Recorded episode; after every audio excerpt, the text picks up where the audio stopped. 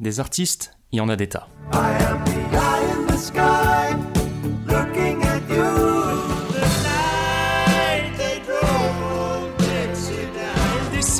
de la montagne sur un chariot chargé de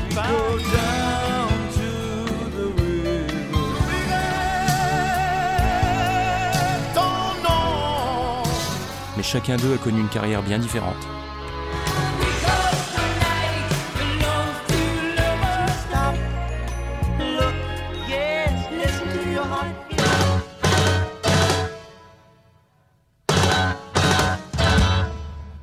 Il est peut-être temps d'en reparler un peu.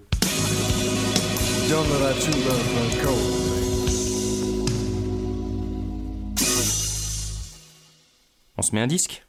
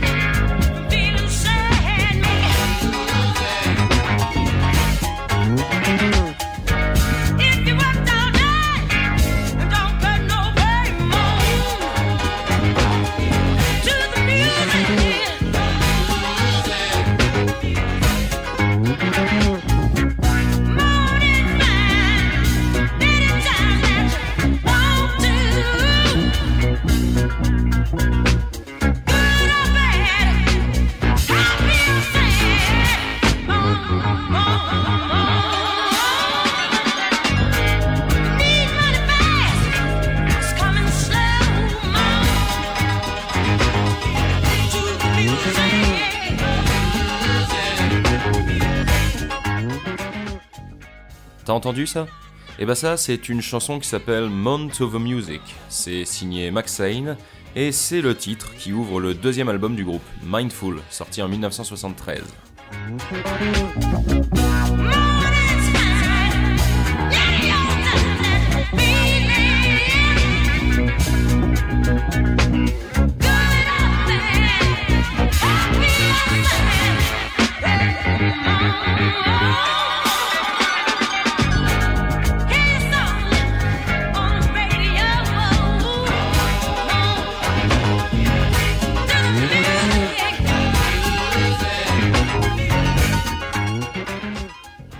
Maxane, c'est un groupe de soul qui a émergé au début des années 70, époque qui a vu la consécration d'autres groupes ou artistes soul et funk comme Sly and the Family Stone ou Rufus avec Chaka Khan.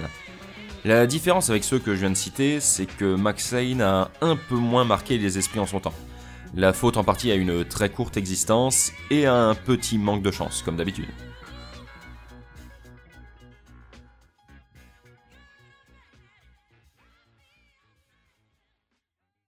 Le groupe est né de l'union de quatre musiciens, le guitariste Marlo Anderson, le batteur Emery Thomas, et les époux André Lewis et Paulette Parker, respectivement pianiste et chanteuse. Concernant Paulette Parker, le leader officieux du groupe, elle est née à Tulsa, en Oklahoma, premier enfant d'une famille de quatre. Très jeune, elle parfait sa culture musicale en écoutant de grands noms de la scène jazz et blues, comme Ella Fitzgerald, Muddy Waters ou Duke Ellington. Ce qui l'amène à fonder, alors qu'elle n'est encore qu'en CM2, un groupe constitué uniquement de filles, appelé The Continentals. Plus tard, elle suit une formation de pianiste en conservatoire et commence des études de sociologie et de psychologie, qui finiront malheureusement mal après qu'elle a été agressée par un homme blanc raciste. Déprimée par cet événement, elle arrête ses études et rebondit en devenant chanteuse dans un nightclub. Cette activité lui permet d'être remarquée en 67 par Ike Turner, du duo Ike et Tina Turner, qui l'appelle pour lui proposer une place de choriste en devenant une de ses fameuses Ikeettes. Ouais, chez nous, Claude François avait ses Claudettes, eux, et bah ils avaient leur Ikeettes. C'était tout pareil, hein, elles avaient des tenues sexy et des chorégraphies et chantaient. Non, vraiment, c'était euh, tout pareil. Elle accepte la proposition, mais l'accord n'est vraiment conclu qu'après Kai, qui est le père de Paulette, ne discute ensemble de la chose, et donne lui aussi son accord pour que sa fille parte en tournée avec le duo. Elle devient très amie durant cette période avec Tina Turner et apprend beaucoup de Ike pour tout ce qui est business.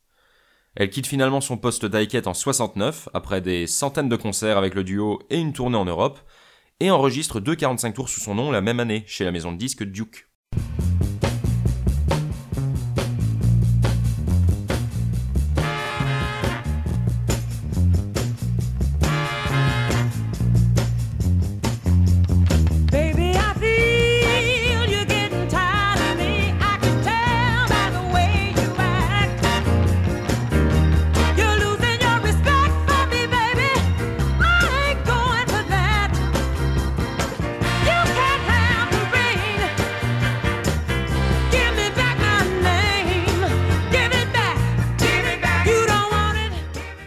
Un beau jour, alors qu'elle est devenue choriste pour le bluesman Bobby Blue Bland, elle est abordée par trois hommes à Chicago qui veulent travailler avec elle. D'un côté, Denis Hathaway, l'un des plus célèbres chanteurs et producteurs de soul des années 70, bien habillé dans son costume trois pièces, lui propose de la produire en vue d'un album.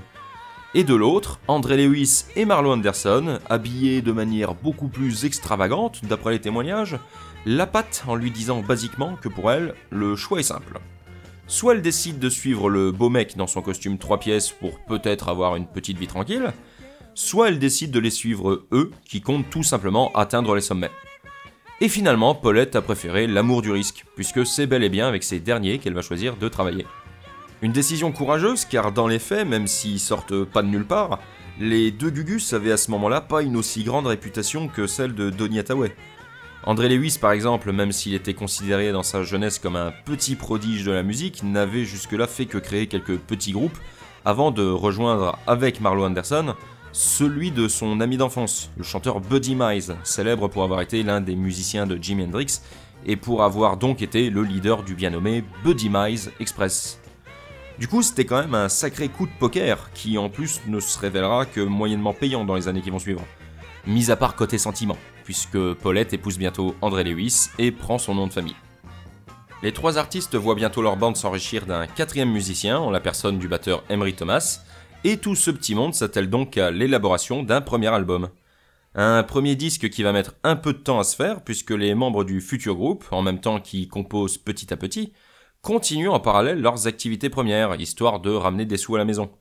Paulette poursuit donc sa carrière de choriste, et André Lewis et Marlo Anderson continuent de jouer pour le Buddy Miles Express. Néanmoins, le disque se construit tout doucement et sans trop de pression grâce à la bienveillance de leurs producteurs, et Paulette décide d'opter pour un nouveau nom de scène, Maxine Lewis. Un nom qui lui a été inspiré par son oncle, qui l'avait appelé ainsi quand elle s'est mise à chanter, et qui serait à la base celui d'une déesse Maya du vent, apparemment. Le reste des musiciens décident de garder ce nom pour le groupe même un peu par hasard, puisque c'était celui-là qui était inscrit sur la boîte qui contenait les bandes enregistrées durant leur session en studio, mais visiblement, ça convenait à tout le monde. Finalement, le premier album de Maxine, qui lui aussi porte tout simplement le nom de la chanteuse, est mis en boîte et sort dans le courant de l'année 72 chez Capricorn Records.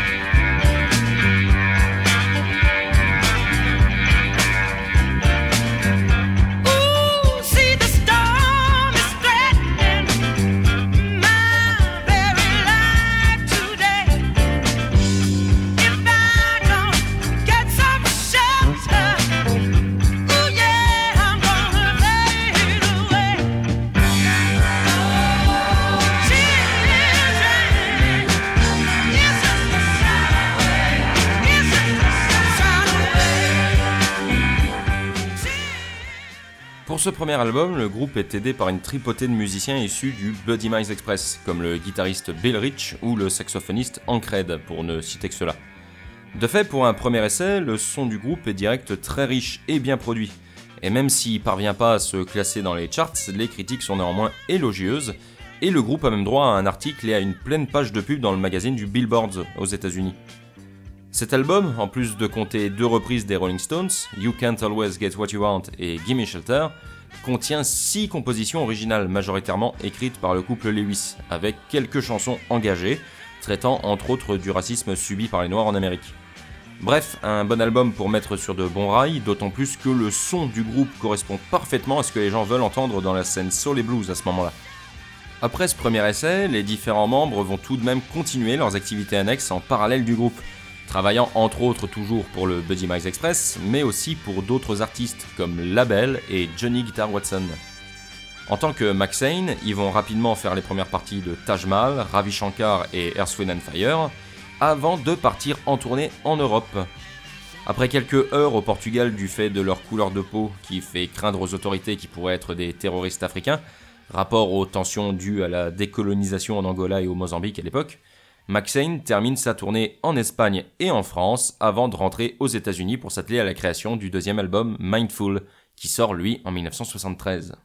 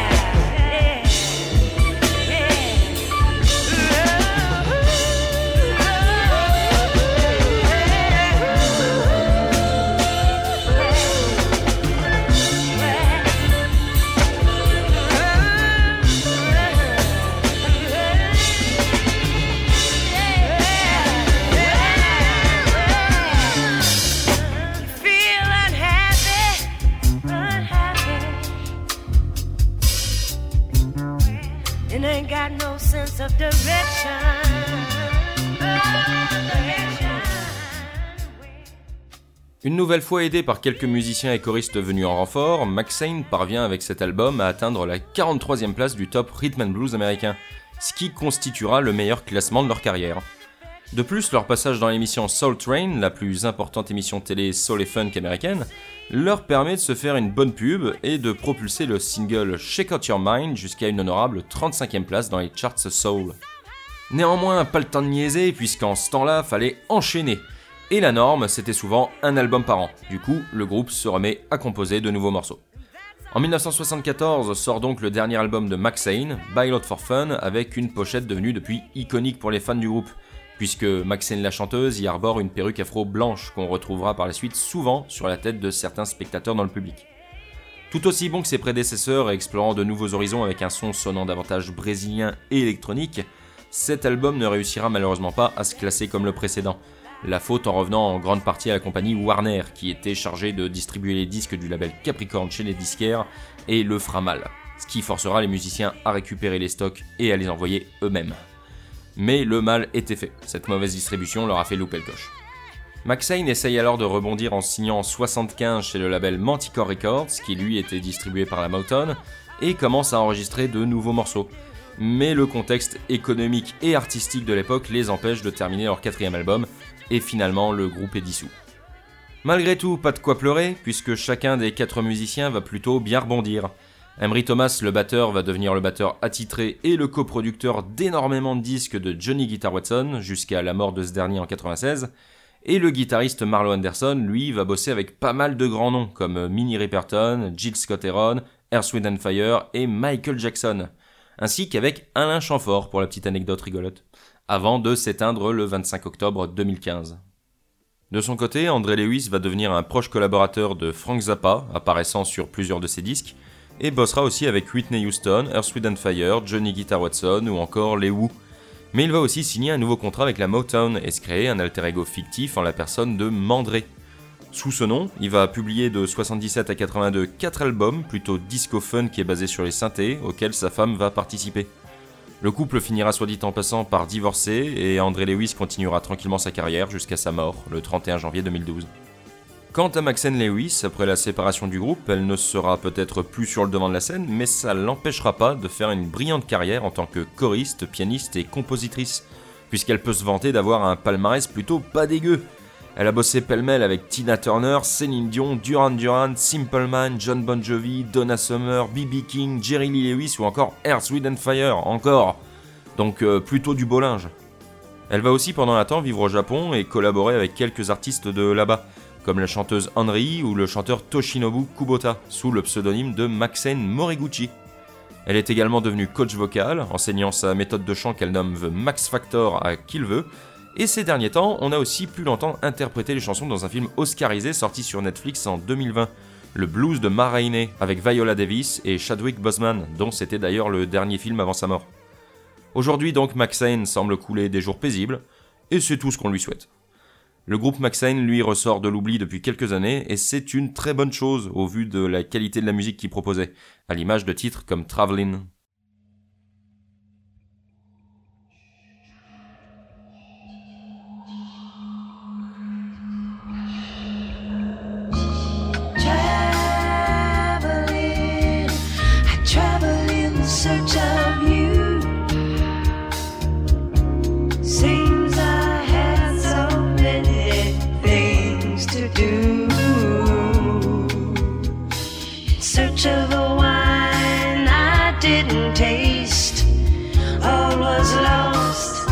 in a room.